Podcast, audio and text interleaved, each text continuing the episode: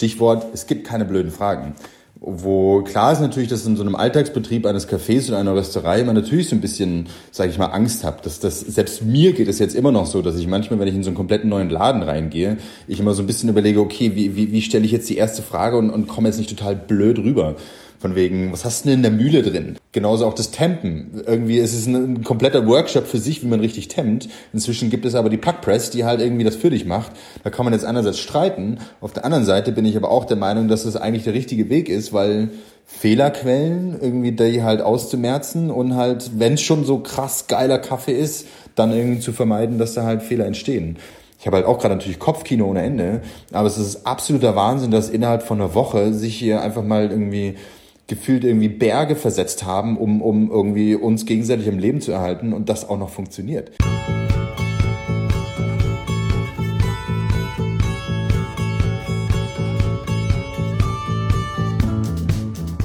Ach Leute, manchmal bleibe ich doch beim Schneiden in den Gesprächen hängen. Länger, als ich mir das vorher vorgenommen habe.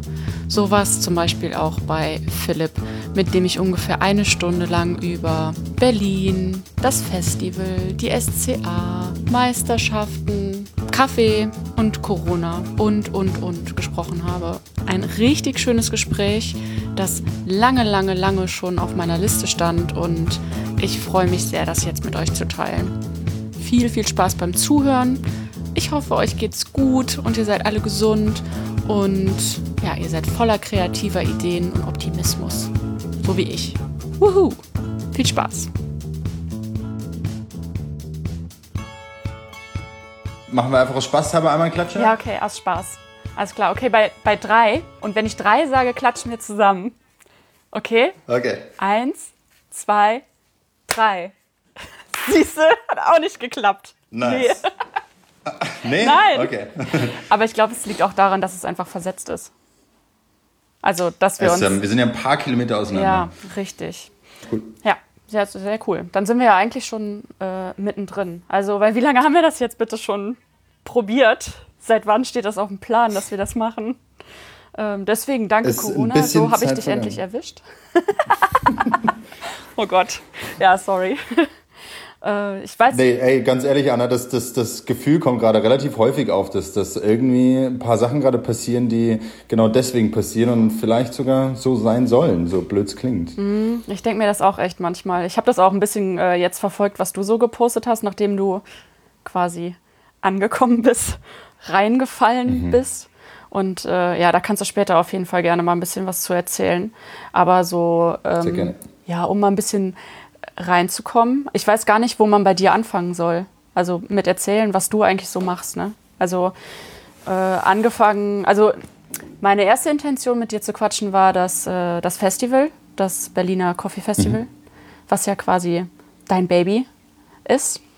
Und äh, dann dachte ich so, ja, okay, über SCA können wir auch sprechen, über Isla können wir Inzwischen. auch sprechen, über Vote können wir auch sprechen. Äh, also wir können über super viel sprechen. Und äh, mich würde mal interessieren, wie du, ja, wie du da eigentlich drin gelandet bist, weil du bist ja ursprünglich, wie jetzt so fast alle anderen auch, äh, nicht ähm, ja, direkt aus dem Kaffeebereich, sondern wahrscheinlich auch eher da reingerutscht, oder? Genau, ich bin jetzt kein irgendwie ausgebildeter Gastronom oder irgendwie habe mich da jetzt irgendwie als, als Maschinentechniker sozusagen da, da reingearbeitet, sondern ja, habe halt eigentlich was ganz was anderes gemacht, nämlich Tontechnik und, und hatte halt dann so einen klassischen Studijob, sprich in einem Café, in einem Restaurant, was ähm, lustigerweise in Köln der Fall war. Sprich, Schöne ich habe in, in Köln eigentlich, schöne Stadt, in Köln habe ich Tontechnik studiert und ähm, meine Zeit auf jeden Fall auch sehr genossen, aber eben auch während des Studiums schon gemerkt, was ich nicht machen will und das war wie gesagt die Tontechnik. Und habe aber in diesem Laden dort ähm, in, innerhalb von diesen drei, vier Jahren, die ich dort gelebt habe, eigentlich dank des Teams und dank der Leute, die diesen Laden betreiben, fast alles durchmachen können, was halt so in der Gastro anfällt. Das ging los halt auch klischeemäßig irgendwie mit Tellerwasche, Tellerwäscher. Dann ging es weiter irgendwie über, über den Service halt machen. Dann irgendwann durfte ich, durfte ich die Bar betreiben, sprich dann eben auch Kaffee machen. Und dann irgendwann ging es weiter zu Personal und dann durfte ich die Einkäufe machen. Sprich, ich habe einmal komplett einmal das gesamte irgendwie Portfolio eines Restaurants bzw. Cafés irgendwie kennenlernen dürfen. Und das hat mich total begeistert und hat riesen ja, Freude daran. Und in der Zeit ging es dann natürlich auch ein Stück weit schon mit dem Thema Kaffee los. Hab's dann halt voll drauf angelegt, eben nicht nur irgendwie Bauschaum oben drauf zu legen, sondern so ein bisschen irgendwie fließender, mhm. ähm, fließenderen Schaum zu kreieren und solche Geschichten. Und habe mich da auf jeden Fall reingesteigert. Und dann kam aber die Zeit, dass ich nach Berlin gegangen bin. Köln war dann irgendwie gut, war für mich vorbei, weil ich auch, ähm, so sehr ich Köln zu schätzen gelernt habe, mir schwer getan habe mit der sogenannten Klüngelei. Da wirst du ja wahrscheinlich ein Lied drüber singen. nee, keine Ahnung, was du meinst. Nee? Ja. Aber ja, genau, das ja, ist halt ja. wirklich auch natürlich spannend zu sehen, dass da äh, gesellschaftlich einfach gewisse, ich sag mal, kulturelle Aspekte einfach sehr eigen sind mhm. und, und die musst du natürlich auch kennenlernen und, und auch verstehen und die sozusagen reinarbeiten. Und, und das ist mir damals auf gewisse Art nicht gelungen, auch weil ich nicht so der größte Freund von Karneval geworden bin. Mhm, schwierig. Und deswegen auch mich da so ein bisschen, ja, sozusagen verabschiedet habe von der Idee, in Köln länger bleiben zu wollen. Und dann gab es tollerweise auch einen Menschen, der mich dazu gebracht hat, nach Berlin zu kommen. Mhm und ähm, dann ging es in Berlin eigentlich relativ schnell Schlag auf Schlag mit dieser ganzen Kaffeethematik los, weil ich damals in einer, in einer Brezelbäckerei, die auch ein kleines Café hat, relativ schnell dieses Café sozusagen für ihn betrieben habe und mich halt darum gekümmert habe, dass dort alles besser wird. Und dann innerhalb von zwei, drei Jahren eigentlich irgendwie dann auch in einer italienischen Espresso-Firma gelandet mhm. bin und dann dort angefangen habe, eigentlich diese ganze italienische Espresso-Kultur kennenzulernen. Stichwort Mischungen von 50-50, 60-40, 70-30. Mhm. Und das für mich eigentlich, wenn immer diese Frage kommt, wie es dazu gekommen ist, eigentlich so ein bisschen der, der, der, ich sag mal, der Knackpunkt war, weil ich das erste Mal verstanden habe, wie anders und eben auch wie lecker Kaffee sein kann in der Bohne, sprich in der Mischung. Und dann natürlich auch in der Zubereitung, weil ich halt, weiß nicht, wie viele Abertausende von Kaffee damals für diese Firma gemacht habe weil wir halt, ich habe für ihn damals Vertrieb gemacht, habe eben in Berlin den Kaffee vertrieben, also sprich die Cafés mit Kaffees beliefert und denen halt auch geholfen bei der Technik als auch bei der Zubereitung. Und dann auch irgendwie total lustig in die, die ganze Festivalschiene reingerutscht, wo wir dann den ganzen Sommer lang über auf Festivals unterwegs mhm. waren und ohne einen Kaffee da gemacht haben und er halt auch meinen Spaß hatte irgendwie, was es bedeutet, irgendwie, ja, gefühlt 24 Stunden lang Schlange abzuarbeiten. Ja.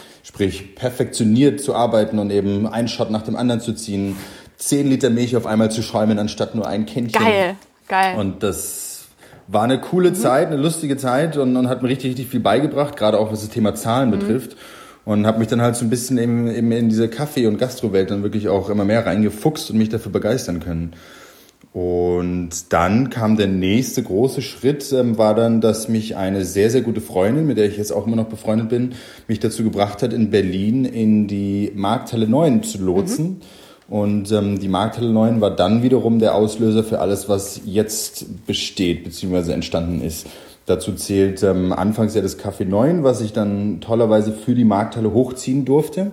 Das ähm, Café 9, was es jetzt auch immer noch gibt, traurigerweise jetzt gerade geschlossen, aber genau, habe ich eben fünf, sechs Jahre im Prinzip als, als sozusagen Geschäftsführer betrieben und durfte komplett mich austoben von Ideen über Zubereitung, über Team, über, über ja, Konzept und das hat richtig, richtig viel Spaß gemacht und hat auch relativ schnell gut funktioniert. Wobei das natürlich auch mit in der Markthalle lag, dass einfach der Ort so schön ist. Ja. War das von Anfang dann, an eine Rösterei auch oder erstmal nur Kaffee nee. und dann so nach und nach immer mehr dazu?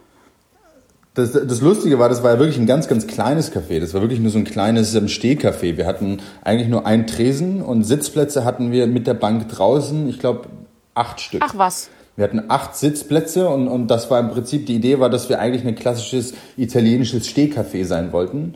Und in der Zeit aber ging natürlich auch dieses ganze Kaffeethema halt auch schon total los. Stichwort Third Wave Specialty. Mhm. Und da gab es natürlich gerade auch zu der Zeit in Berlin einige Protagonisten und Protagonistinnen, die, die das Ganze natürlich auch krass gepusht haben mhm. und äh, mich dann auch an der Stelle eigentlich zu dem Thema auch immer mehr begeistert haben.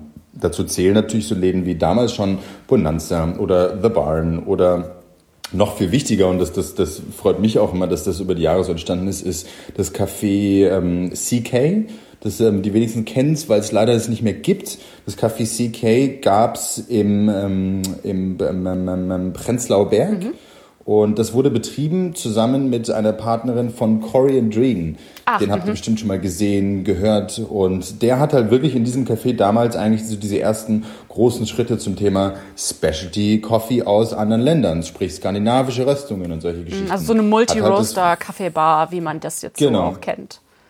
Ja. Genau, und habe mich da halt irgendwie total begeistert. Und das Lustige war, dass Cory auch damals bei mir in, um die Ecke von einem Café gewohnt hat und ich wirklich ähm, schwitzende Hände bekommen habe, wenn der vorbeigekommen ist, weil mir klar war, oh Gott, der weiß, wie Kaffee zu schmecken hat oder schmecken kann. Und dann hat mich das immer so nervös gemacht und inzwischen sind wir total dicke.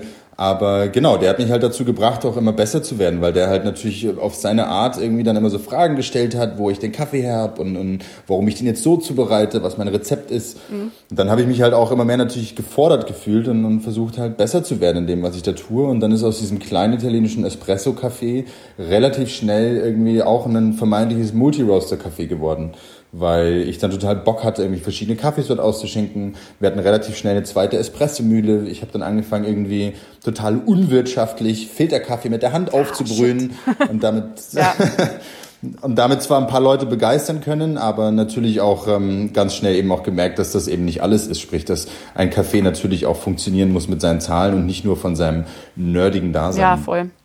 Und genau, und dann ist das alles gewachsen. Wie gesagt, auch tollerweise durch die Markthalle und tollerweise auch komplett durch den Rückhalt, den ich bekommen habe und auch durch den Zuspruch der Markthalle und der, der drei Jungs, die ja die Markthalle betreiben.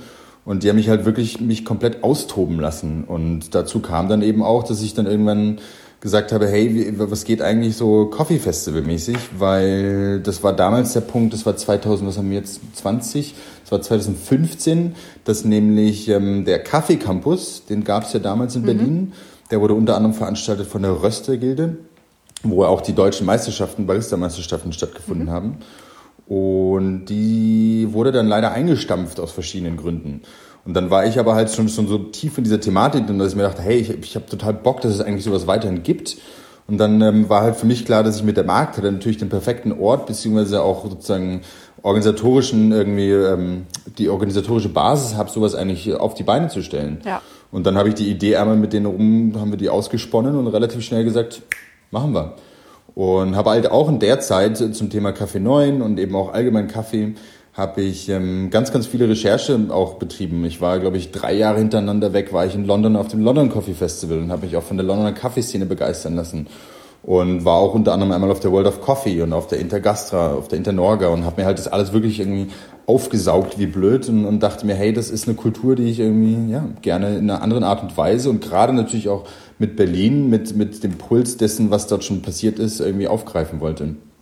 Und dann relativ schnell auch konzeptionell eigentlich das ausgearbeitet habe, dass wir ein Festival sind, was eben nicht nur so einen Messecharakter hat, sondern eigentlich ähm, für die ganzen Läden und Leute da sind, die eh das Ganze schon betreiben. Und deswegen auch die Idee gehabt, ähm, dass es ein Satellitenevent ist und dass wir eigentlich eher die Röstereien feiern, anstatt die Röstereien mit uns feiern. Mhm. Und ähm, wer ist da deine Zielgruppe oder äh, hat sich die Zielgruppe auch so ein bisschen verändert? Also für wen hast du das gemacht? Warum hast du, dachtest du, das wäre cool und sinnvoll und in Berlin und es gibt ja schon Coffee Festivals. Warum machen wir jetzt auch noch ein Coffee Festival? Ich meine, heute ist das ja eh noch mal was ganz anderes, weil wer nicht jetzt alles ein Coffee Festival macht, da seid ihr dann irgendwie schon auch noch mit die Ersten. Aber für wen hast du das gemacht? Ähm, um ehrlich zu sein, es gibt zwei Gründe, warum ich das äh, gefühlt gemacht habe, sprich für wen und warum. Der eine Grund ist, und der, der, der, der sozusagen simple, ist, dass ich mir in Berlin dachte, es, es gibt eigentlich ein, ein gewisses Klientel dafür, die sich eh schon dafür begeistern. Wir aber in Berlin, genauso natürlich auch in ganz Deutschland, eigentlich eine komplette Gesellschaft noch von diesem Thema überzeugen müssen. Ja. Und der Grund war eben, dass, dass, dass in Berlin es ja eigentlich schon einige von diesen Specialty Cafés und Restaurants gab, gibt, aber ich auch immer wieder gehört ähm, habe und leider auch mir selber dann sozusagen vorwerfen lassen musste, dass, dass wir sind ja alle irgendwie nur schicke Baristi und Englisch sprechend und, und wie soll ich denn da irgendwie das überhaupt verstehen, wenn ich mich mit überhaupt niemandem unterhalten kann. Und deswegen war für mich halt klar, dieses Festival dient dazu, dass wir der Berliner Gesellschaft, aber natürlich auch der Deutschen zeigen, hey, wir sind alle nur Menschen, das ist unser Business. Deswegen Tag der offenen Tür im wahrsten Sinne des mhm. Wortes, deswegen auch Satelliten-Event, zu sagen, es gibt keine Hürde, ihr könnt alle uns besuchen und heute, diese Tage ist, sind absolut genau dazu da, dass ihr jede Frage stellen könnt, die ihr stellen wollt. Stichwort, es gibt keine blöden Fragen wo klar ist natürlich, dass in so einem Alltagsbetrieb eines Cafés oder einer Rösterei man natürlich so ein bisschen, sage ich mal, Angst hat. Dass das, selbst mir geht es jetzt immer noch so, dass ich manchmal, wenn ich in so einen kompletten neuen Laden reingehe, ich immer so ein bisschen überlege, okay, wie, wie, wie stelle ich jetzt die erste Frage und, und komme jetzt nicht total blöd mhm. rüber. Von wegen, was hast du denn in der Mühle drin? Das ist dann auch schon, dass ich mir denke, was hast du denn im Batch? Genau, was ist, was ist eine Batch Brew heute? Das ist halt auch im ersten Moment ist das gefühlt auch schon sowas von wegen, ah ja, ich, ich, ich frag den jetzt mal und, und setze ihn jetzt gefühlt unter mhm. Druck. Also sprichst du dieses ganze soziale, psychologische Spiel dahinter. Mhm. Wo ich gerade eben in Berlin auch gemerkt habe, dass es eben einige Röstereien gibt, die ich auch von Anfang an echt zu schätzen und zu lieben gelernt habe. Nur, dass es natürlich schwierig ist, in so einen Laden reinzukommen und sich halt sozusagen über diesen Schatten zu springen, Fragen zu stellen. Mhm. Egal, ob es um die Röstung oder die Zubereitung geht oder einfach um den Kaffee selber. Mhm, voll. Und das, wie gesagt, eben mit dem Satelliten-Event und mit der Idee des Festivals zu sagen, hey, es gibt keine blöden Fragen, ihr habt jetzt die Möglichkeit, alles irgendwie äh, zu, an Fragen zu stellen, was euch in den Kopf kommt. Und wir, die wir euch zeigen wollen, dass wir auch alle nur Menschen sind und einfach euch zeigen wollen, was noch geht in der ganzen, ganzen Kaffeewelt. Ja, und von, äh, für die, die teilnehmen, also die Röstereien und Cafés, auch äh, eigentlich genau das Gleiche. Ne? Also zeigt euch so, wie ihr euch zeigen wollt, mit dem, was ihr zeigen wollt vielleicht auch. Genau, das, das war natürlich auch die Idee, dass alle sich einmal zum Besten geben dürfen, wer sie sind und was sie machen. Mhm dass ähm, eben auch, und das ist auch immer noch eigentlich mit die Hauptaussage für uns als Festival, ist, dass wir als, als sozusagen Special Coffee Community eigentlich immer noch ein Bruchteil der sozusagen Kaffeewirtschaft sind. Voll. Ich meine, in Deutschland sind wir gerade mal fünf Prozent, wenn überhaupt, der gesamten Kaffee, des Kaffeekonsums. Mhm. Und deswegen die Idee halt zu sagen, hey, mit dem Festival wollen wir gemeinsam eine so laute Stimme werden, dass wir im wahrsten des Wortes gemeinsam die gleiche Message rausbrüllen können und dadurch halt mehr Leute erreichen, weil weiß nicht, so die beste, klassischste Geschichte ist ja wirklich das, was irgendwie Chibo vor ein paar Jahren gemacht hat, wo alle irgendwie einerseits total aufgeschreckt sind und gesagt haben, boah, scheiße, jetzt übernehmen die irgendwie hier unser Thema. Auf der anderen Seite aber ganz schnell und auch ich selber mich davon ganz schnell überzeugen habe lassen, dass eigentlich das großartig mhm. ist. Chibo erreicht in einem Tag mehr Leute als wir in einem ganzen mhm. Jahr. Und deswegen ist es total der Sache dienlich und richtig. Und ja. genau, deswegen mit dem Festival genauso. Ja, also die Diskussion gab es ja letztes Jahr ganz groß zum Hamburger Coffee Festival. Wie geil das jetzt ist, dass ja. die mit dabei sind. Und äh, ja, natürlich ist das jetzt für uns nicht die erste Adresse, wo wir hingehen, aber das sind halt die, die die, weite, die breite Masse irgendwie erreichen können. Ne? Aber was hast du denn äh, für ein Gefühl oder was würdest du sagen, wie viele Leute aus der Szene kommen zu diesem Festival und wie viele von außerhalb? Oder hast du sogar Zahlen?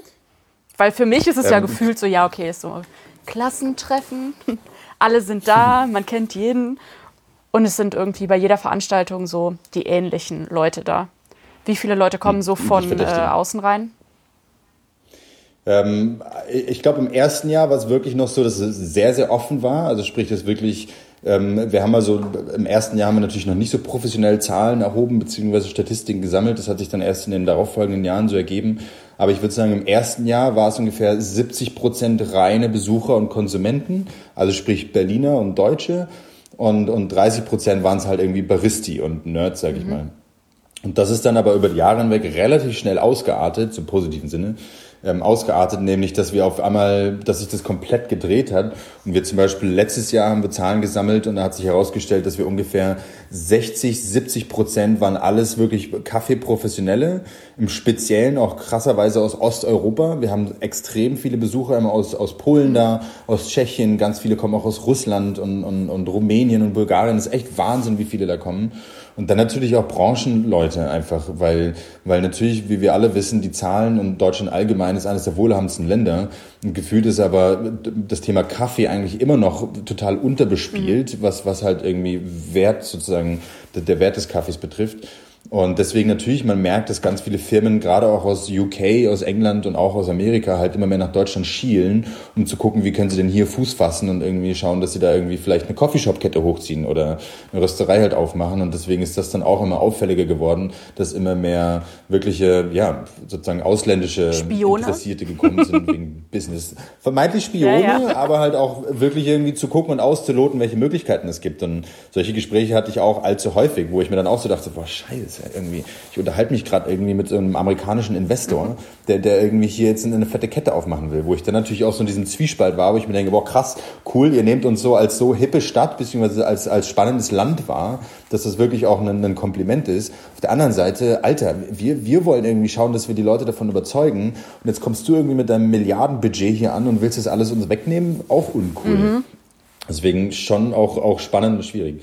Aber genau, wir haben halt wirklich über die Jahre hinweg relativ viel auch professionelles Business angezogen, beziehungsweise Publikum, wo wir auch, sage ich ganz offen und ehrlich, ähm, so ein bisschen mit zu, ich will nicht sagen kämpfen, aber zumindest zu, zu ja, uns zu, zu Überlegungen gebracht hat, wie wir eigentlich damit umgehen, mhm. weil das Festival wirklich für normale Besucher und Endkonsumenten da mhm. ist. Ich wollte zum Beispiel immer am liebsten, dass zu mir irgendwie eine 50, 60-jährige Mutti kommt und irgendwie mich fragt, wie denn die Röstmaschine funktioniert, anstatt dass halt irgendjemand kommt und mich darüber zutextet, wie viel Temperatursonden ich in meiner Röstmaschine habe und welches Programm dann am besten dafür funktioniert. Das hat so, ich, ja, also die Gespräche kann ich eh. Ja, wo es ja auch viel um ähm, eigenes Wissen hin und her schieben äh, ist. Ne? Also es ist ja auch viel Prahlerei und so. Also es ist mega cool, der ganze Austausch, aber ähm, es bringt halt nicht so viel, wenn es nur so unter, unter uns bleibt. Ne? Also es geht ja schon darum, das irgendwie Voll.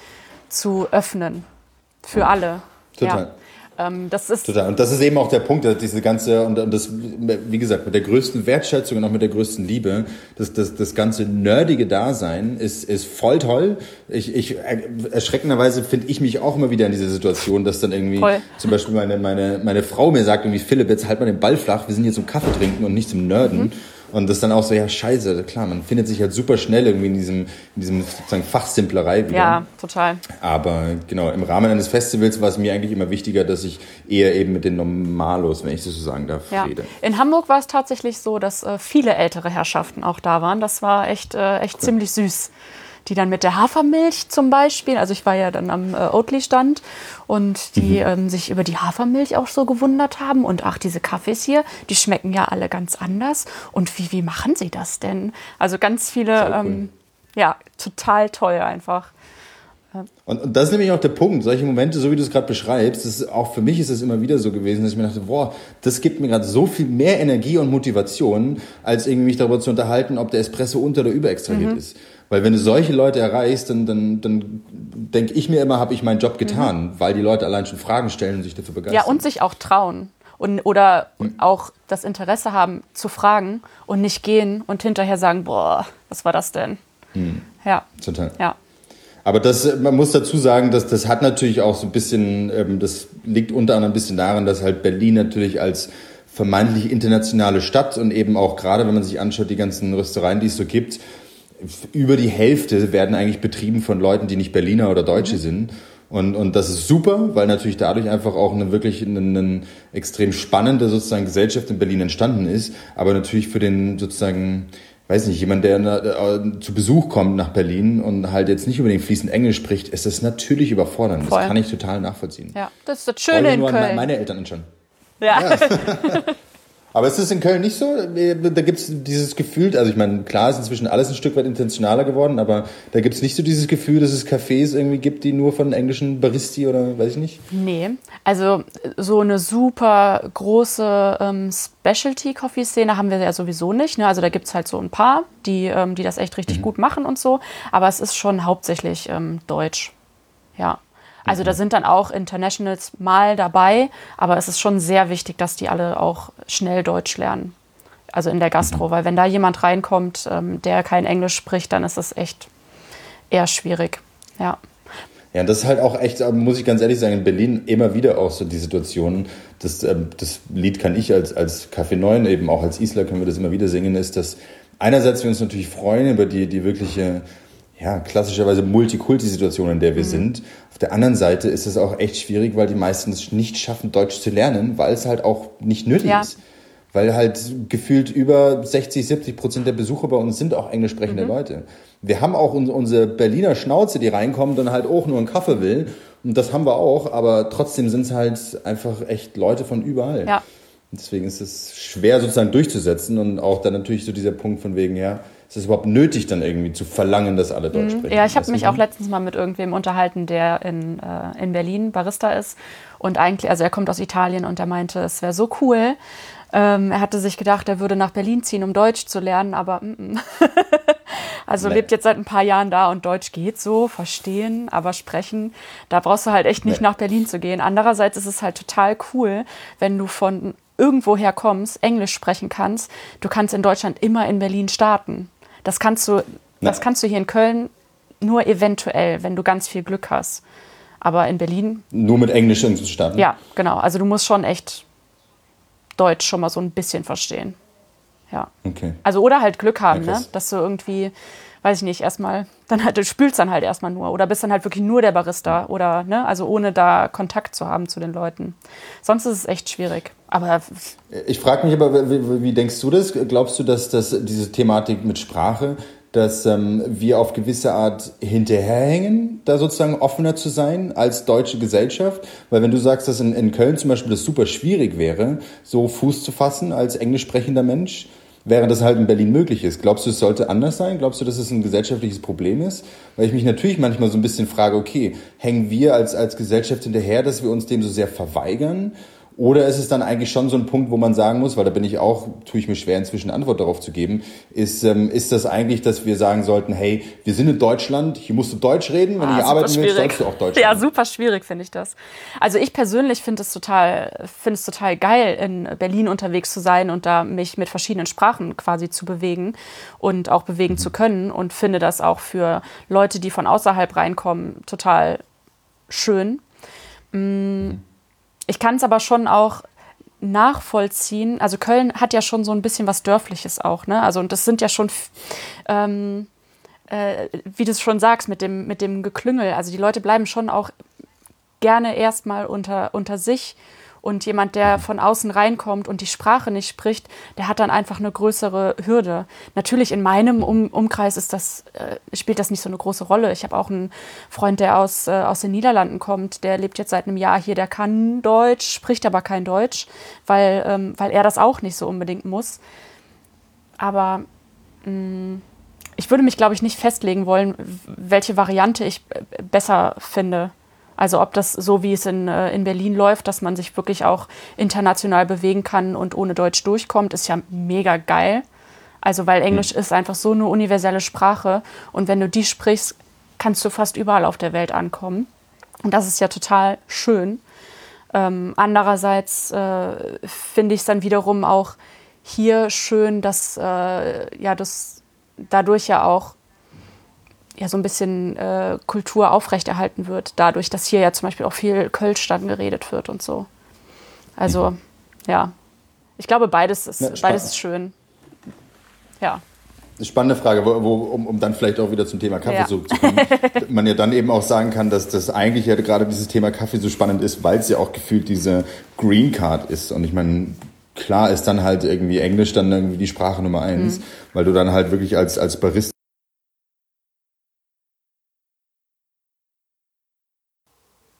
oder als Kaffeemensch rein theoretisch halt auch in Paris Kaffee machen kannst, weil am Ende ist die Sprache halt die gleiche. 18 Gramm rein, 36 Milliliter raus, da kann man nicht viel falsch sagen. Ja, ja, ja, das stimmt. Aber ich meine, äh, Paris ist ja dann noch mal ein bisschen schwieriger mit der Sprache.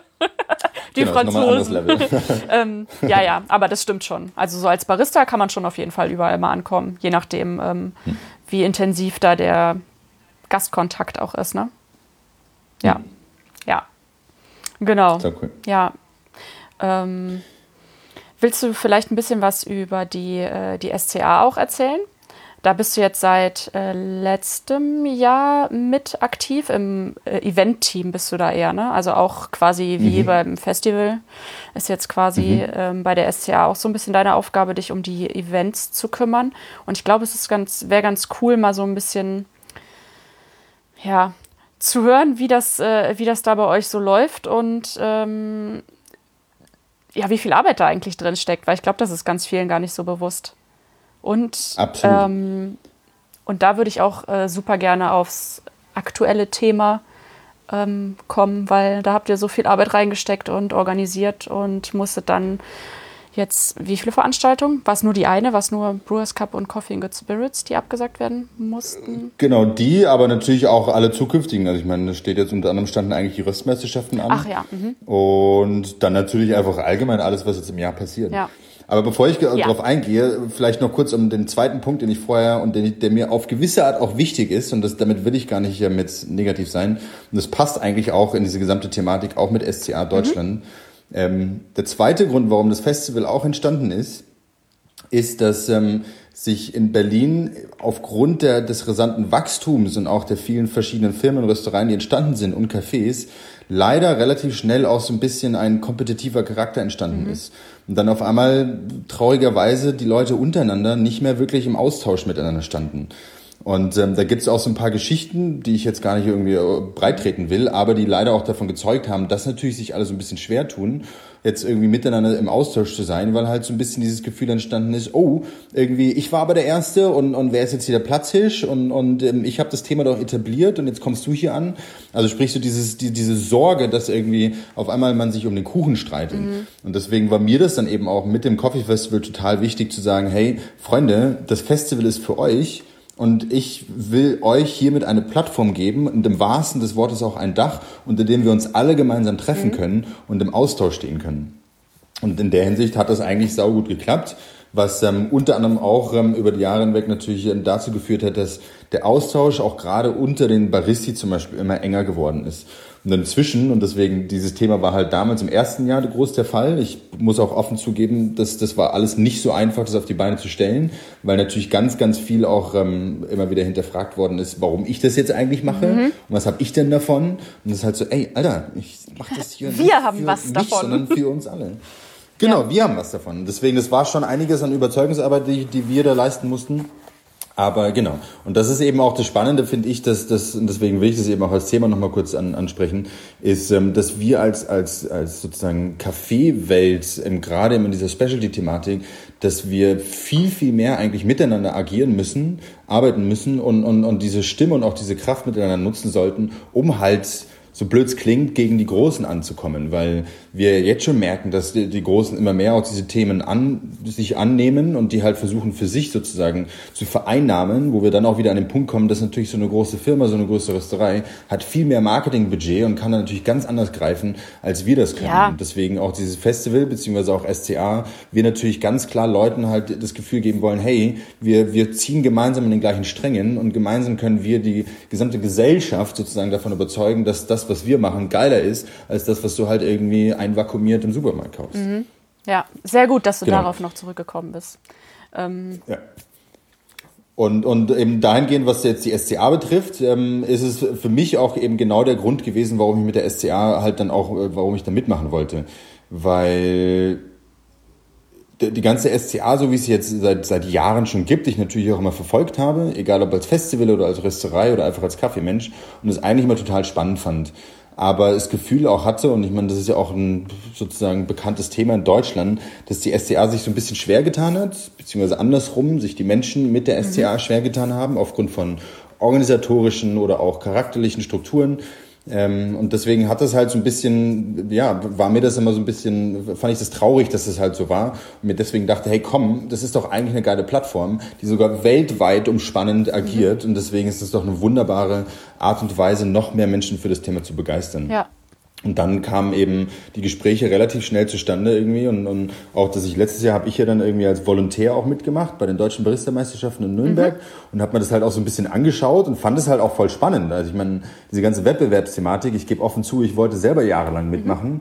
habe aber irgendwie auch nie, nie ähm, ähm, ja, hatte einfach auch zu sehr Schiss. Auch mhm. wenn ich manchmal äh, extrovertiert erscheine, bin ich trotzdem so, dass ich einfach mal mich nicht getraut ja, habe. Ja, willkommen im Club. Aber mir dachte, ja mich nicht getraut habe, aber mir dann dachte, hey, ich ziehe mir das jetzt mal rein, die, die Meisterschaften, und fand das eigentlich auch alles total spannend und habe halt auch das Potenzial dahinter gesehen, sprich den sozusagen Entertainment-Faktor und natürlich auch die Menschen dahinter. Ich meine, so wie ich habe äh, heute Morgen noch kurz der Ella zugehört, mhm. dass ähm, das natürlich sau geil ist zu sehen, was für ein Austausch da stattfindet und wie schnell man natürlich auch auf einer Ebene miteinander ist und sich darüber austauscht, was halt eben Kaffee ist und was da halt alles geht. Ja, und wer dann nicht das alles auch ähm, über so Meisterschaften äh, reingerutscht ist, ne? Weil das irgendwo Voll. zufällig auf irgendeinem Event, auf irgendeiner Messe oder sowas gesehen hat, sich das angeschaut hat und dann so, hä? Kaffeemeisterschaften? Damit hätte ich jetzt nicht gerechnet. Gucke ich mir mal an. Und dann so, oh mein Gott, eine ganz andere Kaffeewelt. Ähm, Voll. Ja. Und ähm, mit der ganzen SCA und, und, und das, ähm, auch das, das Team weiß davon und deswegen, ich bin natürlich vorsichtig, musste auch mal in meiner Wortwahl ein bisschen mhm. vorsichtig sein. Aber ich, gebe auch offen zu, ich habe mir jahrelang und tue es mir auch immer noch, ähm, tue ich mir schwer eigentlich mit den Meisterschaften. Mhm. Stichwort dieser ganze Apparat, der dahinter steckt, dieses ganze Regelwerk und auch die ganzen natürlich Sorgen und Ansprüche, die dabei entstehen, die, auch, die ich auch nachvollziehen kann, weil natürlich investierst du da Zeit ohne Ende und teilweise auch Geld ohne Ende und dann willst du natürlich auch das, das Beste dabei rausholen und wenn dann natürlich irgendwo ein Fehler sozusagen entsteht, dann, dann, dann trifft sich das ja auch wirklich extrem persönlich und emotional. Mhm. Aber ich mir halt schwer getan habe, weil ich mir dachte, hey, das, das kann doch nicht sein, dass wir uns darüber definieren. Allerdings bin ich inzwischen an dem Punkt angekommen, dass ähm, ich die Meisterschaften sehr schätze, weil sie zeigen, was halt möglich mhm. ist. Sprich, wie weit man das Thema treiben kann, um dann wiederum das an sozusagen einfachere Stelle sozusagen dann präsentieren zu können. Das beste und das simpelste Beispiel für mich war zum Beispiel immer, dass ich durch die SCA-Meisterschaften gelernt habe, auf die Espressomaschine kommt keine fucking Tasse weil das einfach eine, eine, Regel ist, dass du keine volle Tasse Espresso oder wie auch immer auf die Espressomaschine mhm. stellst, die da halt, weil die da einfach nicht hingehört. Allein so simple Sachen. Und ich meine, das, das ist jetzt nur ein Beispiel und davon gibt es ganz viele. Und deswegen finde ich die Meisterschaften wiederum auch cool, weil die eben das Ganze einmal übertreiben man das aber dann eben als Vorbild nehmen kann und wiederum im Alltag umsetzen kann. Egal ob für den sozusagen Homebrewer, der irgendwie zu Hause seinen Filterkaffee macht und darauf achtet, irgendwie das Filterpapier aus, auszuwaschen oder ob es eben in einem Café-Gastronomiebetrieb mhm. ist. Also auf den ersten Blick finde ich ja, ähm, dass so Meisterschaften sehr elitär wirken und praxisfremd. Weil, mhm. klar, du hast 15 Minuten Zeit, um da irgendwie sechs Getränke zu machen in der Realität sieht es ja schon eigentlich immer eher so aus, als ähm, sieht es ja immer schon eher so aus, dass du ähm, äh, in den 15 Minuten eher so äh, zehn Cappuccini hintereinander ballerst oder so. Mhm. Äh, aber wie du schon sagst, also so kleine Details wie halt die Tasse oben auf dem ähm, oben auf der Kaffeemaschine oder auch die Art und Weise, wie man Sachen putzt und was man irgendwie wie zurechtlegt. Wenn man das einmal perfektioniert hat, dann kriegst du das ja auch übertragen in deinen super schnellen, absolut, manchmal absolut chaotischen Arbeitsalltag. Und wenn du das drauf hast, dann geht das ja super schnell rein. Und dann läuft halt auch im Alltag alles schneller. Aber man muss halt in der Lage sein, das irgendwie zu übertragen. Ne? Aber das, ähm, ehrlich gesagt, das, das ist für mich auch in, in solchen Momenten, wenn ich einen Café betrete und abgesehen davon, dass man natürlich meistens die Menschen kennt, ja. die da halt stehen, ich aber auch ganz häufig inzwischen einfach begeistert den Leuten halt zuschaue. Wenn du wirklich irgendwie weißt, dass jemand da weiß, was er tut oder sie, dann ist es wirklich, dass, dass ich einfach den ganzen Tag da sitzen könnte und zuschauen ja, so, könnte. Wow. So dieses auch so ein bisschen diese bisschen diese, diese sozusagen Gastrokrankheit, dass man eh irgendwie dann zu viel irgendwie dann analysiert mhm. und sich anschaut. Und wenn dann aber jemand da steht, der einfach das knallhart durchzieht und auch wirklich so diese Mechanismus-Intus hat, das ist, es ist wunderschön. Ja. Und auch gerade Stichwort Sauberkeit und, und eben auch perfekt irgendwie dann den Kaffee halt abzuwiegen und das aber ohne irgendwie Zeit zu verplempern, sondern einfach straightforward, das halt, ja, richtig, richtig schön zu machen. Ja.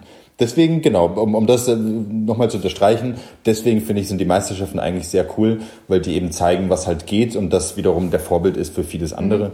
Und dass wir eben genau auch ähm, die Meisterschaften durchziehen, um halt großen Firmen und eben auch der sozusagen, ja, so blöd klingt, aber der Industrie zu zeigen, was halt alles geht im Rahmen dieses Specialties. Und, und das merkt man ja auch, dass sich immer mehr das halt auch ähm, ja, abschauen in großen Firmen.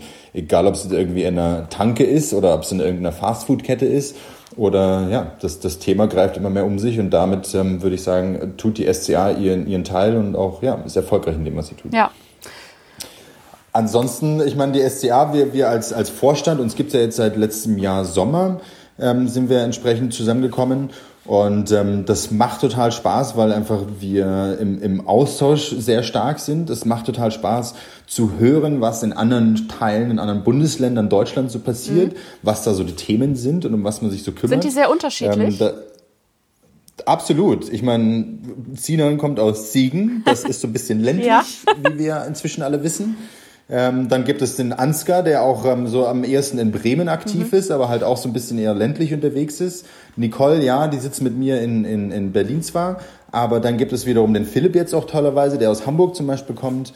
Ähm, und dann gibt's den Patrice, der kommt wiederum aus Frankfurt. Also sprich allein schon diese Verbindung, dass wir gefühlt irgendwie Süden, Osten, Westen, Norden sind, das, das fühlt sich so gut und da allein schon im Austausch zu stehen und auch irgendwie zu merken, auch für mich jetzt, gebe ich ganz offen zu, aus meiner Blase Berlin so ein bisschen rauszukommen. Und deswegen ist das halt sau cool und das, das tut wiederum auch eben der, der Kaffeegemeinschaft gut, dass es halt von verschiedenen Perspektiven Leute gibt, die halt irgendwie dieses Thema bespielen. Ja, voll. Ansonsten orgatechnisch ähm, ganz ehrlich, ich, das, was ich bis jetzt miterlebt habe, und ich muss da auch ganz offen zugeben, den großen Teil an Arbeit haben bis jetzt der, der großartige Ansgar geleistet, der einfach natürlich auch schon so viel Erfahrung und Wissen mhm. um das ganze Thema hat, als Judge, als auch als Organisator. Ich meine, der ist halt das meine ich als absolutes Kompliment, der, der Typ hat einen am Rad, ja. weil der halt so dermaßen hinterher ist, das alles auch geil zu mhm. machen, mit so viel Emotionalität und Spaß bei der Sache. Und klar ist es immer mal wieder stressig, aber hat halt einfach Spaß daran. Mhm. Und das ist wirklich Wahnsinn zu sehen. Und der leistet halt wirklich einen riesen Job zusammen eben mit Nicole, die das ja auch schon einige Jahre mitgemacht hat, volontärmäßig. Und, und eben auch mit Patrice und Sinan, die wir da uns alle reinarbeiten. Das ist echt Wahnsinn. Allerdings muss man immer wieder dazu sagen, wenn mich Leute auch danach fragen, es ist ein ehrenamtlicher Job. Mhm. Das bedeutet eben, so blöd es klingt, wir kriegen kein Geld dafür. Und, und dafür ist es aber echt ein ganz schön großer Arbeitsaufwand. Mhm dass, dass, dass, dass wir, und wie gesagt, im Speziellen auch Ansgar, der, der, der wir alle irgendwie Jobs haben, sich da so reinkniet und so viel Arbeit leistet. Und wir reden ja nicht nur davon, irgendwie dann irgendwie sich drei, vier, fünf Tage freizunehmen und so eine Meisterschaft zu organisieren, sondern irgendwie, dass natürlich da dieses gesamte Drumherum von irgendwie Logistik über Orga, über Telefoniererei, Mails und allem drum und dran. Mhm und natürlich auch mit der größten Liebe unseren ganzen SCA-Mitgliedern gegenüber, die natürlich auch noch zu, zu wertschätzen und irgendwie da den Bauch zu pinseln. Das ist alles nicht ohne. Ja. Und, und das mit den Meisterschaften ist ja nur ein Teil. Mhm. Und da komme ich eben auch zu, zu meinem sozusagen Job für die SCA, dass, dass ähm, ich mir halt wirklich jetzt versuche, das ist gerade ein bisschen schwierig, aber eigentlich halt ähm, Events organ zu organisieren, die eben unabhängig von den Meisterschaften sind. Mein großer Fokus für die SCA in den nächsten ein, zwei Jahren soll und, und will ich gerne halt gemeinsam mit, mit unserem Vorstand eigentlich ähm, das hinkriegen, dass wir eben nicht nur Meisterschaften organisieren, sondern Austausch, Netzwerk, sei es, dass wir irgendwie große Workshops machen oder eben auch große Schulungsformate und, und auch gerade Themen natürlich auch diskutieren, wie zum Beispiel Coffee Crisis, dass wir immer noch in einer riesengroßen Thematik drinstecken, die nicht gelöst ist, ganz im Gegenteil, ja. die eigentlich viel, viel stärker und lauter diskutiert werden sollen. Das heißt, Events zu organisieren, die sich zum Beispiel nur um diese Kaffeepreisthematik drehen. Mhm. Oder eben, wie können wir eigentlich dieses ganze Ausbildungsformat wieder attraktiver machen für Baristi als auch für Röstereien, dass die da wieder ein bisschen mit dabei sind, weil das ist natürlich so ein Thema in Deutschland, die ganze Schulungsthematik so ein bisschen das meine ich gar nicht negativ, aber sehr angefangen hat, sich zu zerstreuen. Sprich, es gibt gefühlt in jeder Stadt eigentlich irgendwo eine Kaffeeschule, die aber nicht unbedingt SCA-relevant ist, was nicht unbedingt heißt, dass sie schlechte Arbeit leisten, aber trotzdem natürlich ja, ein bisschen unübersichtlich geworden mhm. ist, wo wir aber eben als SCA ganz stark und, und fest daran glauben, dass wir eigentlich mit diesen SCA-Zertifikaten eigentlich ganz viel für, für ja, die Kaffeewelt halt tun können. Das eben auch, wie gesagt, mit der Idee einer Green Card, dass du als SCA-zertifizierter Barista oder eben auch, auch irgendwie Röster oder wie auch immer eigentlich weltweit agieren kannst und arbeiten mhm. kannst und damit eine Karriere Ja, was ja voll so ist, ne? Also, weil auf internationaler ja. Ebene haben ja auch viele in ihrem Profil zum Beispiel drinstehen, SCA, Barista Professional und da wissen halt alle sofort, alles klar, der kann das. Also du kannst es einfach zuordnen international, was total gut ist. Aber diese ganzen Kaffeeschulen, die jetzt äh, ja überall immer wieder aufploppen, da sind ja auch sehr viele SCA-Kaffeeschulen mit dabei. Ne? Ähm, Gibt es so eine Auflistung eigentlich? Wo, ähm mm, es, es, gibt halt, das ist halt die Sache, es gibt zwar eine, man kann relativ schnell eine Liste an Schulen mhm. finden, wo man halt hingehen kann, aber so richtig herauszufinden, wo jetzt sozusagen SCA-Wissen mhm. drinsteckt, ist, wie gesagt, relativ schwierig. Was man relativ einfach herausfinden kann, ist, ob irgendwo ein SCA-zertifizierter Mensch sozusagen mit drin arbeitet. Mhm. Aber, und das ist so ein bisschen auch die, sozusagen dieses Konstrukt, was auch ich noch versuche zu verstehen, ist, dass als SCA-zertifizierter ähm, Mensch musst du erst diese Ausbildung sozusagen durchziehen, mhm. bedeutet dieses Zertifikat dir erst aneignen und wenn du dann wiederum eben auch Schulungen gibst, müssen die auch in einem ganz gewissen Format eben äh, drinstecken, damit die dann eben auch SCA-relevant bzw. zertifiziert mhm. sind. Und das ist natürlich schwierig, das dann halt auch für, für manche das halt genauso anzubieten und durchzuziehen. Und genau, aber wie gesagt, daran arbeiten wir als SCA und wollen halt die Leute, die eh schon zertifiziert sind, eigentlich dazu bringen, das auch für sich sozusagen nochmal mehr zu nutzen und mehr Menschen davon zu, dafür mhm. zu begeistern. Und auch so ein bisschen up-to-date zu bleiben? Also und sich mit das weiterzuentwickeln? Ich mein, also weil wenn ich vor, weiß ich nicht, ähm, zehn Jahren meinen SCA Barista Professional gemacht habe, seitdem hat sich ja viel bewegt, sowohl in der Kaffeewelt als auch bei mir selbst und ist auch schon lange her und so. Ja, okay, ja, das klingt ja voll Genau, cool. das, das, ist ja eh auch Ja. Der, das ist ja eh auch der Standard. Ich meine, man kann nie auslernen und es gibt immer neue Themen, die, die dazukommen und, und auch die wir uns auch immer mehr alle irgendwie ja, anpassen müssen im wahrsten des Wortes, weil stehen bleiben ist das Schlimmste, was du machen kannst. Und ich meine, ich finde ja auch, das glaube ich, hat jetzt sogar das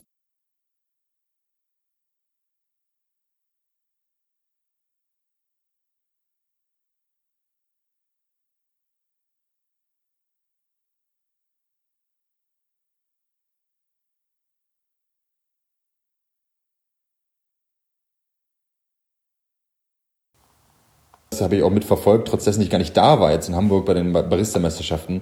Allein so eine Thematik, wie gehst du damit um, wenn irgendwie Milch auf einmal von einem Gerät geschäumt wird? Ach so. Ist das gut oder ist das schlecht? Genauso auch das Tempen. Die- irgendwie ist es ein, ein kompletter Workshop für sich, wie man richtig tempt. Inzwischen gibt es aber die Packpress, die halt irgendwie das für dich macht.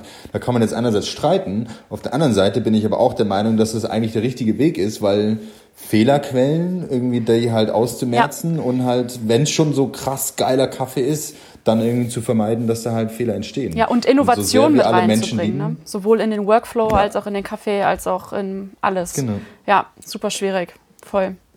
Genau, und so sehr wir Menschen lieben, wissen wir aber auch, dass, dass ähm, ich selber, als, als du wahrscheinlich ja genauso, wir sind alle auch, ähm, ja, tendiert dazu Fehler zu machen, weil das einfach menschlich Ja, ist. ja, also ich Und nicht, aber halt die Frage, ja. ja, na, schon ein spannendes ja, Thema. voll. Ähm, ja, und wie seid ihr dann jetzt damit umgegangen, dass ihr diese Veranstaltung absagen musstet? Und ähm, wird's, also sind sie verschoben oder sind sie abgesagt? Weiß ich gerade gar Also nicht. bis jetzt, wir reden grundsätzlich immer davon, dass es verschoben ist, weil äh, klar ist es, dass irgendwann oder beziehungsweise jetzt auch schon dreht sich die Welt weiter. Wir sind jetzt natürlich gerade in, in einer Ausnahmesituation, aber es ist absolut falsch, meiner, unserer Meinung nach, einfach nur alles abzusagen. Ganz im Gegenteil, wenn du jetzt irgendwie ständig irgendwie davon redest, dass alles irgendwie abgesagt ist und nicht mehr funktioniert, damit machst du gefühlt Leute noch panischer, weil du halt denkst irgendwie, okay, die Welt bleibt jetzt stehen. Mhm. Stattdessen sind wir, und tollerweise freue ich mich jetzt auch, dass wir in zwei, drei Stunden haben wir ein SCA-Meeting. Mhm. Liebe werden wir Grüße. einmal gemeinsam alle eine Runde schnacken Ja, werde ich weitergeben. Mhm. Ähm, werden wir einmal darüber äh, natürlich auch reden, wie wir jetzt damit umgehen und was realistisch Mhm. ist. Ich meine, das ist jetzt halt wirklich so die Schwierigkeit, dass man eigentlich gefühlt nichts sagen kann. Aber es gibt ja jetzt allein natürlich schon die Ansage, dass es die, die World of Coffee in Warschau gibt. Das heißt, wir werden uns da sozusagen dahingehend positionieren und gewisse Meisterschaften bis dorthin noch durchorganisieren. Ähm, klar, immer noch mit dem Risiko, dass es vielleicht doch nicht klappt, aber trotzdem. Und ich meine, ich, ganz ehrlich, Anna, klar sind wir schockiert. Also, dass das auch man ganz ehrlich sagen muss, die SCA Deutschland mit dem bisschen Geld, was wir haben, jetzt auch alleine relativ viel Geld verloren haben, weil wir halt Sachen irgendwie absagen mussten. Das, das tut schon weh und deswegen müssen wir dann natürlich gerade auch lernen, mit umzugehen und, und uns dieser Situation sozusagen zu stellen und, und zu schauen, wie wir damit halt weitermachen. Weil wir natürlich auch Verpflichtungen haben gegenüber unseren Partnern und Sponsoren, die uns das ja auch alles erst ermöglichen. Das ist halt echt so, so, so ein Riesenapparat, beziehungsweise so ein Riesen auch auch ähm, sozusagen organisatorischer Kreislauf, in dem man da drin steckt, dass man halt jedem gerecht wird. Genauso auch den, den Teilnehmern gegenüber. Das ist ja auch total der Wahnsinn. Irgendwie psychologisch steigert sich sie oder er halt irgendwie über Wochen, Monate da rein und dann wird sowas abgesagt. Manche kommen aus dem, aus dem Ausland, die liebe Nicole. Ist halt echt so, what the fuck? Also klar, devastating. Absoluter Wahnsinn, dass irgendwie man da so viel Zeit und, und Geld investiert und dann irgendwie sowas vorbei ist. Und deswegen wollen wir auf jeden Fall daran festhalten, das nicht nur abzusagen, sondern ganz klar nur zu verschieben bis zu dem Zeitpunkt, wo es möglich ist. Ja, da muss ich auch sagen, dass ich das ähm, sehr gut von der World of Coffee und auch von der, wie heißt es in, äh, in Melbourne, Expo? Nee. SDA Ja, Expo? ja. ähm, das ganz klar ähm, erst verschoben wurde, als auch ein neuer Termin feststand. Also, dass das echt Ja. so ähm, ja, relativ schnell einfach umorganisiert wurde, was ich mir auch als unglaublich große Aufgabe vorstelle, weil so eine riesengroße Messe einfach zu verlegen bedeutet ja, das irgendwo zwischen andere Messen zu quetschen, die ja sowieso zu der Zeit äh, stattfinden. Ähm, und da irgendwie dann zu wissen, ja, okay, also diese Weltmeisterschaften, die werden definitiv oder nicht definitiv, die werden stattfinden. Ähm, Gibt ja irgendwie euch jetzt auch nochmal Zeit und Luft und könnt jetzt irgendwie gucken, wann und wie man das macht. Aber ja, wie du schon sagst, das ist so eine riesenlange Kette an äh, Leuten, Unternehmen und so weiter, die da so hinterstecken, weil ihr sagt dem einen Unternehmen ab, das Unternehmen sagt einem anderen Unternehmen ab und so weiter und so geht das halt nach oben und nach unten. Das ist einfach eine Ja. ganz äh, verrückte Zeit. Aber wie du eben schon gesagt das hast, und das sehe ich nämlich auch so, dass, äh, also es ist natürlich super scheiße jetzt gerade, ne? Also ich wollte gerade mich selbstständig machen mit Messejobs und, äh, und Workshops. Läuft gerade nicht so gut. Ähm, aber ich finde, was man so auf den ähm, sozialen Medien zum Beispiel mitkriegt, jetzt hier von zu Hause, weil draußen bin ich jetzt gerade nicht, ist das schon echt äh, sehr, sehr schön zu sehen, dass es halt wirklich, dass wir uns, dass zumindest wir uns in einer Community bewegen, die so voll auf gegenseitigen Support setzt. Also dass ich, ich scroll mich durch meinen Instagram-Feed und verdrücke eine Träne nach der anderen, weil ich nur so denke, oh mein Gott, oh mein Gott, was ein Schicksal. Und ja, da will ich helfen, da will ich helfen, da will ich helfen, kann ich überhaupt gar nicht. Aber ähm, dass es jetzt, nachdem das so eine Woche lang so läuft, dass jeder irgendwie sagt, so Hilfe, Hilfe, wir brauchen eure Hilfe, dass jetzt so langsam auch die Nachrichten kommen, ihr seid so krass, wie viel ihr uns helft, wie viel ihr bei uns bestellt, ja. was ihr hier macht, was ihr da macht. Also dass sich da total viel Schönes auch irgendwie bewegt. Oder? Total. Und, und, und das, das meine ich eben auch damit. Das, was, was wir ganz am Anfang schon gesagt haben, ist ähm, gefühlt irgendwie wird jetzt die Situation, das daran glaube mhm. ich, ohne jetzt irgendwie zu esoterisch zu sein, aber dass eigentlich ganz viele Dinge werden sich jetzt so ergeben, dass wir eigentlich sehen, was der wahre Wert ist von gewissen Dingen. Egal, ob es jetzt wirklich nur um die Menschen geht oder aber eben auch, ja, ganz banal um ein Produkt. Mhm. Weil ich meine, wir merken halt, dass, dass wir auch zukünftig, wenn wir, wenn wir dann rausgehen und irgendwie das Café von um die Ecke es nicht mehr gibt, dann wird es ziemlich beschissen mhm. sein. Und deswegen wird das jetzt dazu, dazu führen, dass Leute sich viel, viel deutlicher bewusst machen, welchen Wert sowas für sie hat, anstatt irgendwie zu der anderen Kette zu gehen, die es irgendwie auf der ganzen Welt gibt, wo man sich aber halt fragen muss, okay, was ist mir jetzt lieber? Mhm. Und deswegen ist es so eine gefühlig, gefühlte, ähm, da muss man jetzt natürlich total aufpassen, aber ähm, der Begriff irgendwie passiert gerade, kommt gerade relativ häufig, ist, ist, und das meine ich auch wirklich im positiven Sinne, natürliche Selektion. Oh. Weißt du, was ich damit meine?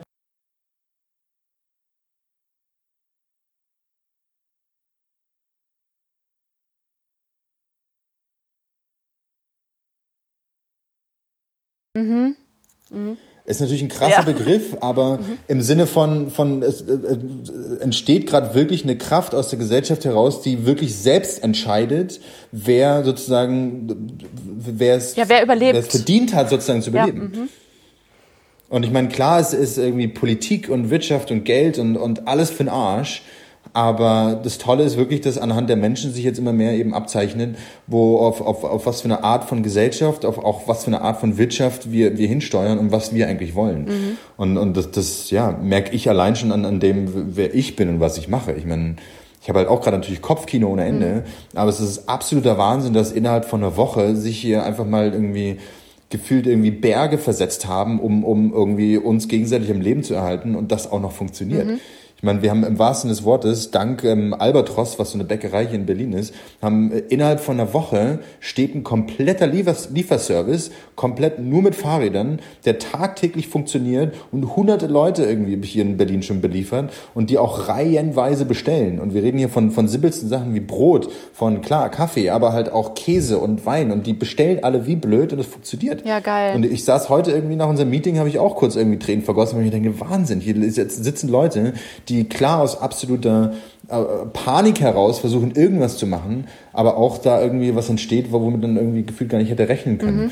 Der Vergleich letztens kam, und da muss man natürlich, ja, das ist halt sehr übertrieben, aber so ein bisschen wie, hey, so ein bisschen wie die Trümmerfrauen. Jetzt kommt auf einmal eine Energie zustande, die, mit der man so gar nicht gerechnet hätte. Aber klar, wenn es auf einmal darum geht, irgendwie zu überleben, dann, dann, dann packen auf einmal alle gemeinsam miteinander an. Das ist echt, echt Wahnsinn. Ja, voll. Was macht ihr denn ähm, außer dieses äh, Lieferdienstes. Also du hast ja nicht nur die, du hast ja die Rösterei und du bist aber auch Mitinhaber von dem äh, Kaffee von Isla, ne? Mhm. Ähm, und wie ähm, unterschiedlich wirkt sich das so aus? Oder seid ihr da, also läuft, läuft das einfach so mehr oder weniger zusammen jetzt? Ähm, wie, wie, wie, kann man so sagen, ja. Ich meine, das Isla, das, das muss ich auch mal wieder dazu sagen, ist eine komplett eigenständige Firma. Mhm. Die, die betreibe ich zusammen mit Peter und Peter ist, ist der absolute Kopf Peter betreibt den Laden und, hat auch komplett den Hut auf und kümmert sich um die Zahlen und allem drum und dran. Ich wiederum kümmere mich komplett eigentlich um die Rösterei. Und klar bin ich hier und da immer mal wieder für Isla aktiv, aber ganz klar ist Peter Islam. Nichtsdestotrotz, ähm, und das sieht man ja natürlich auch anhand von Social Media, Isla hat inzwischen eine viel, viel stärkere und größere Reichweite. Mhm. Und deswegen ist zum Beispiel für mich als Rösterei ist es wiederum auch von Vorteil, dass wenn Isla irgendwie kommuniziert, dass es hier Kaffee gibt, dann äh, reagieren da entsprechend 8000 Leute darauf, während ich mit, als, mit meinem Namen als Rösterei, der ich jetzt auch mich erst seit einem halben Jahr irgendwie umbenannt habe. Ja, wie heißt die eigentlich? Ähm, Sag's doch mal. wir sind als Rösterei, wir heißen inzwischen Vote. Mhm. Vote so viel wie wählen, was, was ähm, auch ein lang, langer Weg war, diesen Namen zu finden, weil ja, Namensgebung natürlich ein sehr, sehr emotionales Ding Voll. ist und es hat lange, lange ja. gebraucht und ich tollerweise aber mit einer Grafikerin und einem sehr künstlerisch freien Kopf da mich irgendwie ranbewegt habe und, und diesen Namen gefunden habe, der, um es kurz zu pitchen, ähm, daher rührt, dass ähm, ich eigentlich immer schon sehr aktiv war, was politische irgendwie ähm, Thematiken betrifft und ich das damit eigentlich komplett halt verbinden konnte. Sprich, ganz klar, Vote steht für was Politisches, von wegen Stimmen, eine Stimme abgeben und wählen. Und ähm, das Zweite auch, dass mir zum Beispiel immer total wichtig ist, wenn Leute zu mir kommen, egal ob Gastro oder Endkunden, ich denen immer sage, hey, der Kaffee, das ist das, was wir dir anbieten, mit den und den Geschichten und mit den und den Handeln und mit den und der Transparenz. Aber ganz ehrlich, bitte geh zu anderen Röstereien, probier deren Kaffee, unterhalte dich mit den Leuten und entscheide selber, was, was richtig ist und was, was dir am liebsten schmeckt. Sprich, gerade so dieses Thema, es ist deine Stimme, es ist deine Wahl und ich würde dir nie vorschreiben, geschweige denn behaupten, dass ich den besten mhm. Kaffee habe. Stattdessen mach dir deine eigene Meinung und bild dir deine eigene Meinung. Und an dritter Stelle ist halt ganz klar, dass ich auch, das ist auch sozusagen unser Leitspruch, ähm, dass, dass wir als Rösterei eigentlich ähm, auch mit definieren wollen, was für eine Leben, was für eine Welt wir leben wollen. Sprich, den Leuten einfach sagen, hey, mit jedem Geld, äh, mit jedem Cent, den du ausgibst, wirst du auch mitbestimmen, in was für eine Welt du leben mhm. willst. Deswegen wähle und, und ganz klar in jetzigen Zeiten, Tagen, wo, wo wir unsere Stimme ganz klar auch nutzen müssen, egal ob politisch oder eben auch, wie gesagt, wirtschaftlich. Mhm. Anyways, Rösterei und Isla äh, hängen so ein bisschen jetzt zusammen und, und wir, wir gehen da gemeinsam und, und, versuchen uns gemeinsam am Leben zu erhalten. Und deswegen läuft sozusagen über Isla der, der Röstkaffee-Verkauf. Aber klar, für mich als Rösterei bin ich total froh, überhaupt Kaffee rösten zu können und verkaufen zu können. Und Isla wiederum bekommt auch seinen Share davon. Während aber Isla als Café, ich meine, wir sind dicht. Mhm. Also was soll ich sagen? Wir sind einfach als Café, wir machen null Betrieb gerade. Alle sind gerade in Kurzarbeit. Irgendwie, das ist der erste Schritt, den man ja so hätte machen ja. können, beziehungsweise gemacht haben. Und jetzt im nächsten Schritt geht es darum, irgendwie so schnell wie möglich irgendwelche Art von Fördergelder bzw. Subventionen zu bekommen, weil wir ausgerechnet haben, wenn das jetzt so weitergeht, dann sind wir Ende April, müssen wir Insolvenz anmelden. Ja. Klar, irgendwie ist Insolvenz irgendwie jetzt erstmal ausgesetzt, aber trotzdem ist dann natürlich so ein bisschen diese Frage, wie lange willst du daran festhalten? Mhm. Sprich, willst du dir das antun, als, als kleine Firma, als kleiner Gastronomiebetrieb jetzt noch einen Kredit irgendwie, zwar zinsfrei, aber trotzdem anzuziehen, den du dann zwei Jahre lang abbezahlst, kannst doch auch nicht ja, sein. Ja, vor also allem, äh, dem du aufnimmst, um deine anderen Kredite zu zahlen, gerade. Genau. Also, ja, super schwierig. Also, jetzt mit Krediten zu arbeiten, ist ja, ja eigentlich eine Vollkatastrophe eigentlich abs absurd, dass das sozusagen die Lösung sein ja. soll. Ich meine, klar, irgendwie mag das für manche funktionieren, einfach jetzt nur Liquidität erstmal mhm. irgendwie ins Spiel zu bringen. Aber auf der anderen Seite, und das ist leider auch, ich, ich telefoniere tagtäglich mit, mit Bekannten beziehungsweise auch anderen Gastronomiebetrieben mhm. in der mhm. Stadt hier. Und da ist zum Beispiel auch so, dass, dass die halt alle sagen, hey, ganz ehrlich, wenn ich jetzt einen Kredit aufnehme oder selbst die Idee, einen, einen Voucher zu verkaufen, sprich an, an Kunden zu sagen, hey, kauf doch irgendwie hier bitte einen Voucher, damit du dann, wenn es wieder weitergeht, den dann einlösen kannst. Das ist ja eigentlich auch nur ein Kredit. Mhm. Wir müssen irgendwie schauen, dass wir eigentlich dann wieder voll im Betrieb sind und die Kosten, die wir jetzt gerade haben, beziehungsweise die Verluste, die wir machen, dass wir die jetzt kompensiert bekommen, beziehungsweise halt Unterstützung halt bekommen. Ja. Das, das funktioniert nicht über Kredite, sondern kann leider nur über Unterstützung vom Staat kommen. Wo dann, und das natürlich jetzt sehr, sehr ähm, plakativ und, und, und überzogen, das so auszusprechen, aber wenn der Staat fucking Banken retten kann, dann wird er wohl auch in der Lage sein, Gastronomie zu retten, weil ohne Gastronomie wird die Gesellschaft auch zugrunde gehen. Und deswegen. Yes, word. Ja. Auf jeden Fall. ähm, ja, äh, was wollte ich denn jetzt sagen? Ich hatte gerade sowas Gutes, was ich sagen wollte. Aber äh, äh, ja, ich glaube, es ist gerade unser, unser Pech, aber auch unser Glück, dass es gerade allen so geht. Also, weil ich bin, Absolut. ich bin echt, ich muss sagen, ich bin irgendwie tiefenentspannt, was, ähm, mhm. also ich habe jetzt gerade kein Unternehmen, ich bin da gerade nur auf mich selbst irgendwie, äh, ähm, also ich sitze halt alleine in der Scheiße. So. ähm, und äh, ich habe irgendwie so das Gefühl, dass, äh, ja, dass man da jetzt irgendwie auch rauskommen kann, weil es einfach Unterstützung geben muss und irgendwie wird. Und ähm, ja, das, was jetzt hier so gerade entsteht, kann halt auch irgendwie ähm, positive auf Auswirkungen auf uns alle haben. Weil die, die es jetzt haben, die es jetzt, denen es jetzt gerade ähm, die es nicht finanziell betrifft, sage ich mal, da sehe ich so viele, die das Bedürfnis haben, die kleineren, denen es jetzt gerade wirklich einfach scheiße geht, da irgendwie ähm, mit zu unterstützen. Und das ist einfach, also ich ja. glaube, das ähm, erzeugt nochmal eine neue Wertschätzung für das, was kleine äh, mhm. Unternehmer oder Betriebe oder Cafés halt einfach machen, glaube ich. Total. Ja. Also viele auch und nicht. Deswegen bin ich auch, ich, auch ganz ehrlich, das, das muss ich auch ganz ehrlich sagen und das kann ich jedem nur empfehlen, dass ähm, klar, irgendwie, ich bin ja erst noch gerade in Australien gewesen, oh, weil ja. meine, meine mhm. Frau und wir beide waren in Australien und haben dort unsere Flitterwochen nachgeholt und auch so ein bisschen Familienaction gemacht. Auf jeden Fall irgendwie dort halt wunderbare Zeit gehabt und dann natürlich irgendwie die letzten Tage, bevor wir zurückgekommen sind, so Stück für Stück, dann kamen die Nachrichten durch. Und trotzdem dann aber halt aus, aus gefühltem Urlaub dann hier in Berlin anzukommen, letzte Woche Mittwoch, und, und in diese Situation erstmal reinzukommen und zu verstehen. Das war halt gefühlt wirklich, als ob mir irgendwie jemand einen, einen, einen Stuhl über, irgendwie über den Schädel mhm. zieht und, und irgendwie erstmal dir eine Ansage macht, was jetzt hier ist. Und ich so in den ersten Tagen einfach erst überhaupt nicht drauf klargekommen bin, weil ich auch einfach gejetlaggt war und deswegen einfach nicht wusste, was irgendwie mhm. ist. Dann hatte ich am Montag jetzt meinen, meinen ersten wirklichen Moment, wo ich, wo ich auch, gebe ich ganz offen zu, geflennt mhm. habe, weil ich halt das erste Mal auch verstanden habe, was das einfach finanziell bedeutet, wenn, wenn jetzt die Rösterei beziehungsweise auch Isla jetzt mal mit dicht machen müssen. Weil ich meine, natürlich habe ich ja auch sozusagen finanziell einfach Schulden noch, die ich über die Jahre hinweg abbezahle. Wenn es jetzt halt vorbei ist, dann, dann lasten die halt auf mir persönlich privat. Mhm. Aber, und das ist mir eben total wichtig dazu zu sagen, Panik und Nervosität bringt überhaupt nichts Stattdessen einfach ganz klar ruhig und entspannt bleiben, weil, weil im wahrsten des Wortes wir alle in dieser Situation drinstecken. Es unfassbar viele jetzt schon Situationen gibt, wo man merkt, dass das dass einfach Menschlichkeit nicht nur gezeigt wird, sondern auch, auch gefragt wird. Und ja, ich auch glaube, jetzt, jetzt ohne es zu sehr pathetisch irgendwie zu sagen, aber ich glaube, das ist eine riesengroße Chance für alle, für uns alle, dass, dass wir auch für uns als selbst, als, als Menschen, aber eben auch als Gesellschaft eigentlich ganz, ganz klar irgendwie neu definieren können und neue Chancen haben und ergreifen können, um, um ja, was anders zu machen in dieser Welt. Auch Konzepte zu hinterfragen, mhm. Produkte zu hinterfragen und eben auch Gastronomiebetriebe zu hinterfragen. Weil ganz ehrlich, wenn irgendwie ein Laden irgendwie schon seit Jahren sozusagen vor sich irgendwie so hinkrepiert, dann, dann vielleicht ist das auch der Moment, wo man entscheiden sollte, ob das überhaupt Sinn macht, weiterzumachen. Mhm. Ja, voll. Deswegen, ja. Aber sag mal, wie, wie gehst du damit um, Anna? Ich meine jetzt auch, weil du sagst, dass du dich verselbstständigen wolltest. Was, was, was ist sozusagen dein Worst-Case-Szenario? Mein Worst-Case-Szenario. Mhm.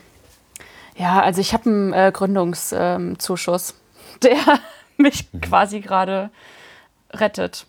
Also okay. ähm, das ist nicht uh, unglaublich viel Kohle, aber was, ähm, also mein Vorteil ist halt quasi auch, dass ich ganz viel ähm, auf Social Media sowieso schon mache und ähm, ja, ich da jetzt einfach meine Energie reinstecke und gucke, was daraus entsteht. So, also mhm. wie gesagt, bei mir, also der erste Schock, der war echt, der war echt groß, weil quasi alle Jobs weggefallen sind, die jetzt irgendwie so kommen sollten. Aber ähm, ja, sorry, hier kommt gerade meine Katze dazu. Endlich sehe ich dich. ja, hallo. ähm, nee, also beim, bei mir ist alles easy. Also ich habe jetzt keine Kohle, um irgendwen irgendwie zu unterstützen, aber ich tue alles, um eine Plattform dafür zu bieten, Leute äh, gegenseitig zu unterstützen, irgendwie jetzt eine Stimme zu geben über den Podcast und so. Und ich weiß nicht, ob du das gesehen hast, es läuft jetzt auch die ähm, Coffee Community Week. Und mhm, ähm, da haben wir tatsächlich auch ein bisschen finanzielle Unterstützung bekommen, was mega geil ist. Also, dass halt gesehen wird, dass das auch sinnvoll ist, was wir da machen. Und deswegen mache ich mir gerade nicht so große Sorgen, weil ich mir sicher bin, dass das ähm, erstmal wieder zu Ende geht mhm. und es dann weitergehen kann. Und jetzt tue ich halt alles dafür, dass dann danach alles steht und es dann halt richtig losgehen kann. Nice. Ja. Auch, auch, auch ja echt Wahnsinn, dass, dass dann auch total schnell sozusagen Ideen entstehen, wie zum Beispiel, wie ich gesehen habe, das erste Virtual Coffee Festival. Ja, voll. Shoutout. Das ist halt auch so, what the fuck? ja, total cool. Da bin ich auch echt schon äh, sehr gespannt drauf. Mit dem, äh, mit dem Alex, der das macht, mit dem quatsche ich heute Abend noch. Da gibt's, äh, ja, ja nice. den Podcast wird es vor deinem geben. ähm, ja, aber ja, super cool. Und genau so Sachen entstehen da halt gerade, ne? Und das nicht nur in der Kaffeeblase, ich mache äh, am Sonntagabend mache ich einen Live-Workshop auf Instagram. Jawohl. Ja, ein bisschen Kaffee brühen, ein bisschen Latte Art für meine andere Community. Ich habe ja nicht nur die Kaffeesahne-Leute, sondern ja auch noch diesen bei Freundinnen-Account. Und mhm. ähm, ja. Aber ich meine, ja, was habe ich auch bei, bei, bei den Kaffeemachern in der Schweiz ja. habe ich gesehen, die machen einen Latte Art Contest. Ja, halt genau, halt so voll cool. Ja, am Freitag. Auch natürlich lustig zu sehen, wie, wie, wie kreativ halt auch jetzt natürlich alle werden und, und halt ja gucken, wie sie halt damit, damit umgehen und natürlich jetzt auch das Medium Internet natürlich viel stärker auch für sich ja, nutzen. Voll. Sprich halt auch alternativer sozusagen ins Agieren. Ja. Und ich meine, ich auch, ich, ich, nicht, dass es nicht schon genügend gäbe, aber ich meine, als Rösterei, ich werde jetzt halt auch ein paar Videos online stellen, um einfach irgendwie, hey, so machst du Kaffee zu Hause. Wenn du meine Bohnen hast, so kannst du die am besten ja, zubereiten. geil einfach simpel, einfach kommunizieren und natürlich Leute irgendwie begeistern, weil klar, ich meine, wir sitzen alle relativ viel zu Hause und, und, und gehen halt durch Social Media durch und deswegen ist das natürlich schön, irgendwie auch mal ein bekanntes Gesicht zu sehen und sich dann auch über, weiß ich nicht, witzige Sachen zu freuen oder auch einfach mal was anderes als nur schlechte. Ja, voll. Also es macht ja jetzt auch jeder Zweite, macht jetzt so Live-Videos auf Instagram, das siehst du. Skype hat jetzt irgendwie ein, ähm, ein Comeback, also so ein richtiges. und ja. Äh, ja, also ich glaube, da kommt auch viel Gutes bei rum jetzt gerade. Und solange wir alle ruhig bleiben und zu Hause bleiben, soweit es geht, wird das schon. Soweit es geht. Ja. Glaube ich ja, auch. Cool. Ja, ähm, mega geil, Philipp, dass du dir die Zeit genommen hast. Super, super, super schön, dass wir es endlich geschafft haben. Super, super ja, gerne. Richtig cool. Ähm, ja, ich hoffe, wir sehen uns bald wieder. Ne? Also so richtig. Ich ich befürchte ehrlich gesagt, dass das, dass das echt noch ein bisschen dauert. Ich, auch um das einmal ganz klar und ehrlich ausgesprochen zu haben, ich weiß nicht, ob das Coffee Festival stattfindet, das mhm. Berliner. Weil ich meine, so gerne ich es wollen würde und, und, so sehr wir uns natürlich hier und darüber unterhalten, mhm. ich, ich, im Moment bezweifle ich das stark. Mhm. Sprich, selbst wenn irgendwie in drei Monaten wieder alles vermeintlich irgendwie die, die, die Kurve sozusagen abflacht, mhm. ich danach wird es nicht so weitergehen wie vorher. Ja. Stichwort Großveranstaltungen. Ja, genau. Also ähm, habe ich gestern auch darüber gesprochen, dass äh, vielleicht ist es eine Milchmädchenrechnung, aber wenn wir halt dann, äh, sobald es wieder klar geht, eine Großveranstaltung hinter die nächste jagen, geht es halt ganz schnell wieder mhm. von vorne los. Ne? Genau. Ja, ja, ich bin, ich bin vor allem gespannt, wie es weitergeht. Und äh, ja. Willst du noch was loswerden? An die Kaffeesahne-Community? An die Community. Yes. Äh, bleibt sauber. Und zu Hause. Und zu Hause. Ja, alles klar. Cool, danke Philipp. Cool. Sehr, sehr gerne, Anne.